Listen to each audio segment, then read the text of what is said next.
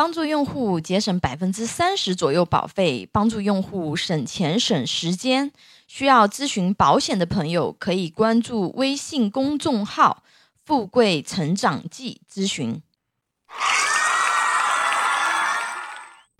今天我们分享的主题是离婚时婚姻期间购买的保单如何处理。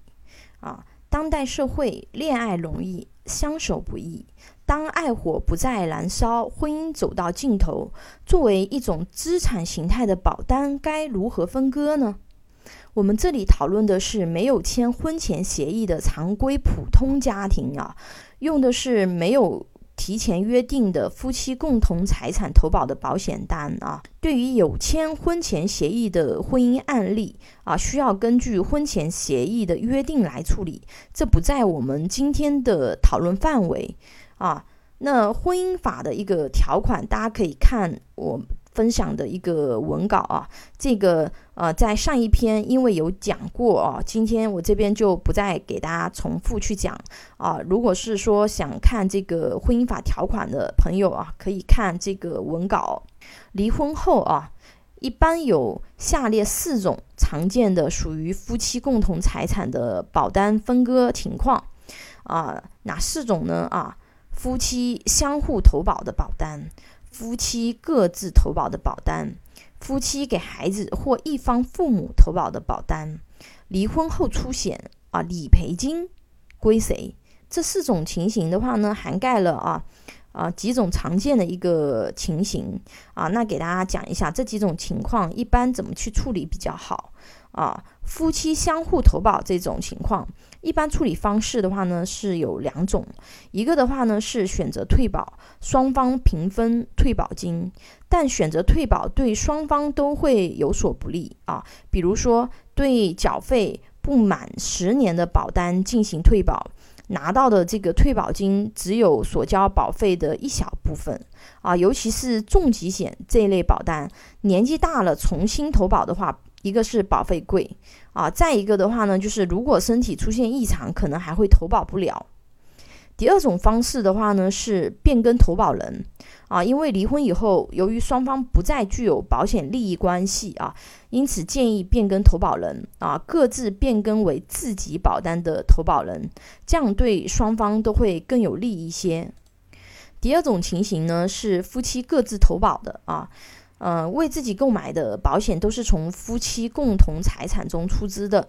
离婚时可以选择退保啊，双方平分退保金，或者是协商各自持续持有自己的保单啊，各自消费，这个可以去这个协商啊。那第三种的话呢，是夫妻给孩子或者是一方父母去投保。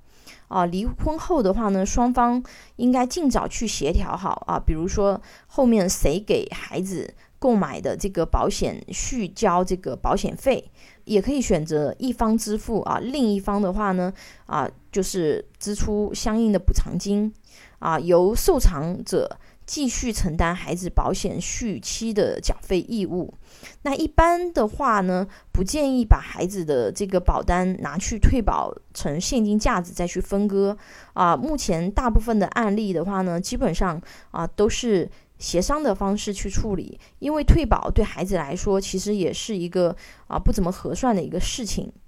啊。那如果说是一方给另一方父母，啊，购买的保险啊，离婚以后建议及时变更投保人啊，因此建议用夫妻共同财产缴纳的保费进行均分补偿给一方啊，或者是说双方通过其他的方式进行协商啊，用现金价值或者是保费，这都可以啊。第四种情况啊，离婚以后出险，理赔金归谁？啊，指的离婚后是在那个保单没有做过分割的情况下啊，发生这个风险，那理赔金应该归谁？那如果说是重疾险、意外险等人身保险，如果发生理赔啊，这笔保险理赔金是属于被保险人的个人财产。啊，综合一句话，两种分割方式，一是按照保单的现金价值进行分割。二是转换投保人，保留一方的保单权益啊，保单价值可以双方进行协商啊，一般按照现金价值或者是权益给到另外一方，尽量用协商的方式处理好保单。尤其对于选择双方互保的夫妻啊，如果协商不成，那只能退保再来分割保单的现金价值，这对两个人来说都是很大的损失啊。啊，毕竟曾经相爱相守，对吧？那个人身上一定是有一些好的特质吸引你的，尤其是对于有小孩的夫妻来说，选择离婚时啊，建议考虑一下孩子的情面，尽量好聚好散。因为理性来讲啊，这对双方利益一般也是比较优的选择，要不然你其实双方都是在消耗，对吧？那具体问题具体分析，有需求的朋友可以给我留言，或者关注微信公众号“富贵成长记”咨询。下一堂课分享孩子出国留学应该给他买什么保险。拥有一百多家保险公司产品库，可以帮助用户节省百分之三十左右保费，帮助有保险需求的用户省钱省时间。你的鼓励和支持是我行动最大的动力。喜欢我的内容分享，请订阅、点赞、转发哟。